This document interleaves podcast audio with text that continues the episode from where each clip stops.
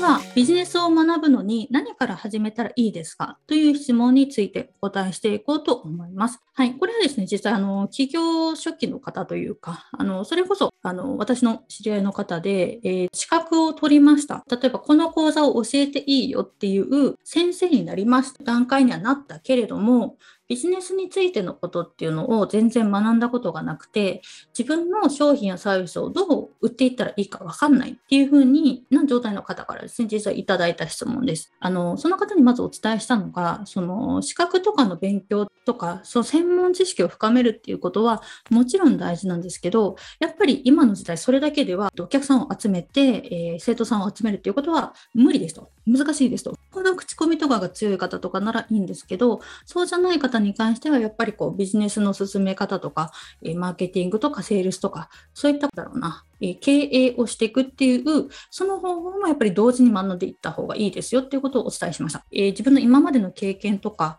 え、知識は仕事にならないとか、この資格を生かして世の中の人に立ちたいっていうふうに自分の持ってるこう経験を人の役に立てたいっていうふうに起業したいっていう方って今たくさん増えてらっしゃるんですけども、じゃあそういうふうに思った時にまず何からしたらいいかっていうふうにちょっと考えてみてほしいっていうのが、えー、質問として1個あります。ちょっと考えてみていただきたいんですけれども、自分の経験、知識、技術、これをどうやって世の中の人に提供していこう。そこからどうやってビジネスにとして作っていこうっていうふうに考えたときに、何からやっていきましょうっていうふうにちょっと一緒に考えていただきたいんですね。じゃあちょっと私の中での答えなんですけども、えー、オンラインで起業をしようっていうふうにあの決意をしました。やっぱり王道として最初はモニターさんを知り合いの方から、えー、集めてみて頑張ってみますと。で、やってみます。フィードバックももらいました。えー、普段はこう SNS、やっぱりこう無料集客だよねっていうところでブログを頑張ってなんとなく発信をしてきたけれども、なかなかですね、集客ができないなとか、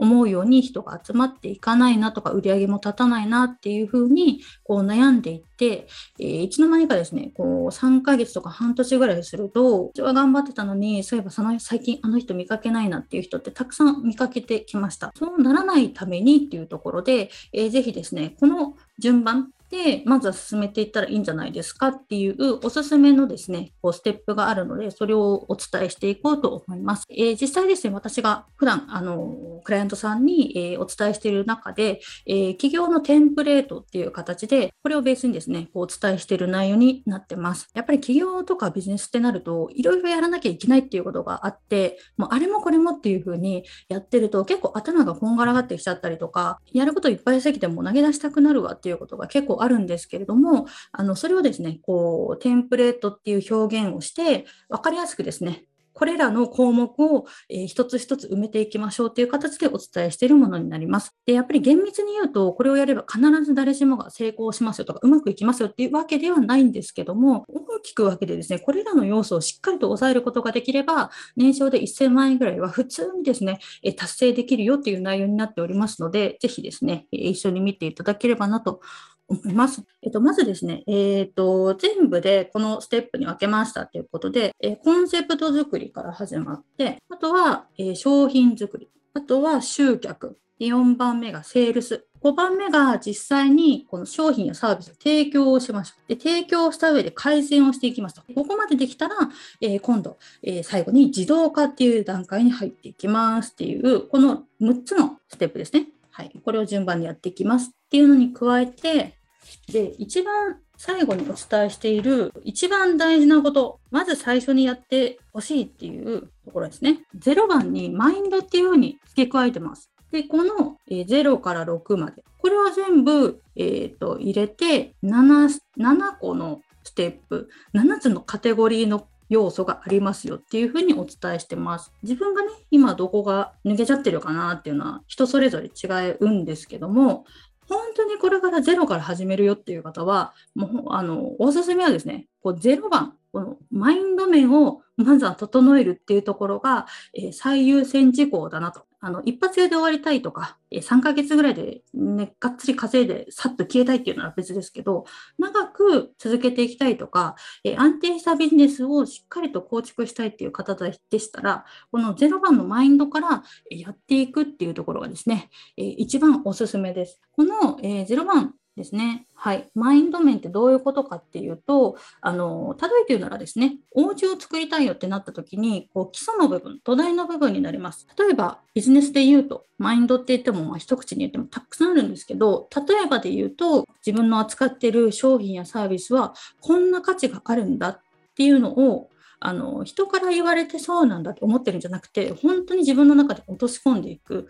あのこの商品をやサービスを通して自分自身は世の中をこうしていきたいんだっていうこう目標とか自分から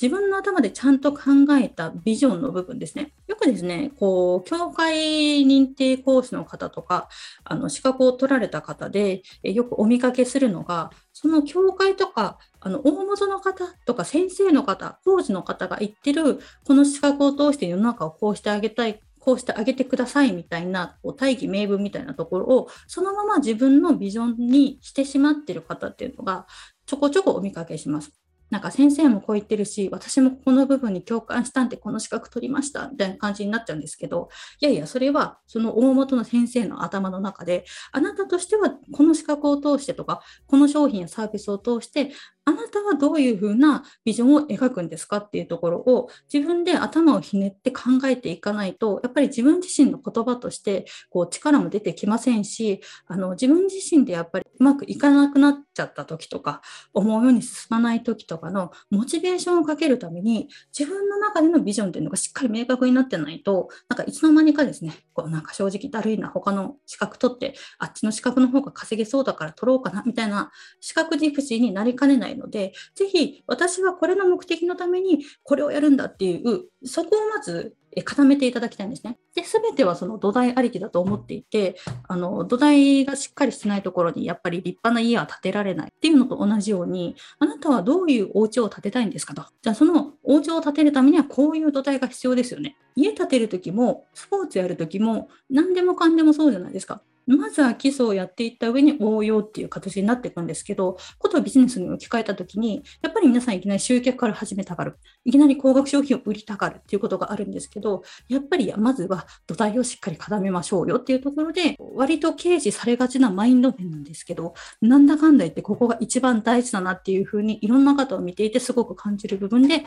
あります。やっぱりですね、このマインドの部分って自分のマインドをしっかり整えられたからといって、速攻で翌月からもうパンって売り上げが上がるとか、すごい大人気っていうのに直結してる感じってあんまないので、やっぱりどうしても目先の集客とか、あの目先のこう無料のイベントやんなくちゃと最近だとこうサミット出なきゃとかイベントとかにとりあえずこう人が集まってるところにまずは出て知ってもらわなきゃみたいな感じになるんですけどいやいやそれよりもまず先に自分自身の中を整えてからじゃないと後々しんどくなるよっていう先を見据えてやっぱりマインド面っていうのを一番最初にやった方がいいですよっていうことはですね、えー、個人的にすごくお伝えしたいところになってます。起業家としての考え方を頭の中でしっかりインストールするとか頭の中をやっぱりこう価値を提供する人になるんだっていうこととか、やっぱりそういうこう頭の中を全完全にスイッチしていくっていう作業ですね。まずは結構これ時間はかかるんですけど、うん、集中的にやっていただければいいんじゃないかなっていうふうに思います。で、今すごくマインド面のお話をずっとしてきたんですけども、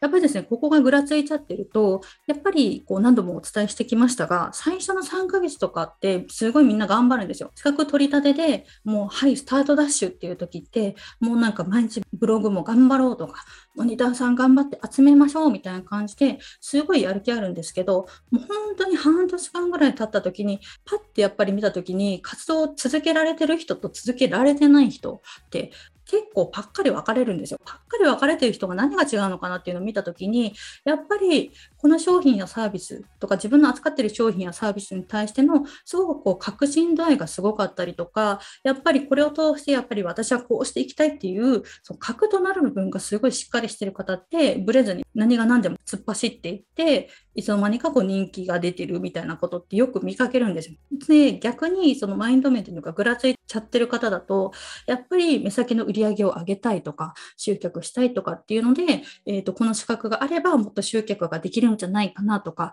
私の中にこういう要素が足りないからこれも学ばなきゃいけないのかなとかまだ準備が足りないのかなみたいな感じでちょっとぐらついちゃってどんどんどんどん違うところに学びに行って、同じように3ヶ月ぐらいはすごいやる気満々だけど、また3ヶ月ぐらいして、半年間ぐらいしたら、なんかうまくいかなくなってきたなってなって、また違うところに学びに行ってみたいなことっていうのが結構起きてるので、やっぱりこのマインドの土台を固めるっていうのは、え、すごく大事だなっていうふうに感じています。このマインド面っていうのを、じゃあ整えましたと。このマインド面を整えました。マインド面を整えたら、えー、次にですね、こういきなり集客をしないっていうところがポイントです。集客を、えー、学んでもいいんですけど、それよりもまず人を集めても、えー、売る商品と誰に向けて何をどうやってるんですかっていう、ここのコンセプトの部分ですね。ここの、えー、作り方というか、ここの定め方っていうのを分かってないと、やっぱりですね、なかなかえー、集めても売れないっていう、この負のループがですね、起きてしまいます。ここのコンセプトと商品っていうのをこう作り出す力っていうのがあれば、じゃあこの商品を売るためにどういう人に向けてどんなメッセージを発信すればいいのかなっていうのが的確に分かるようになってくるので、本当に欲しいっていう人だけを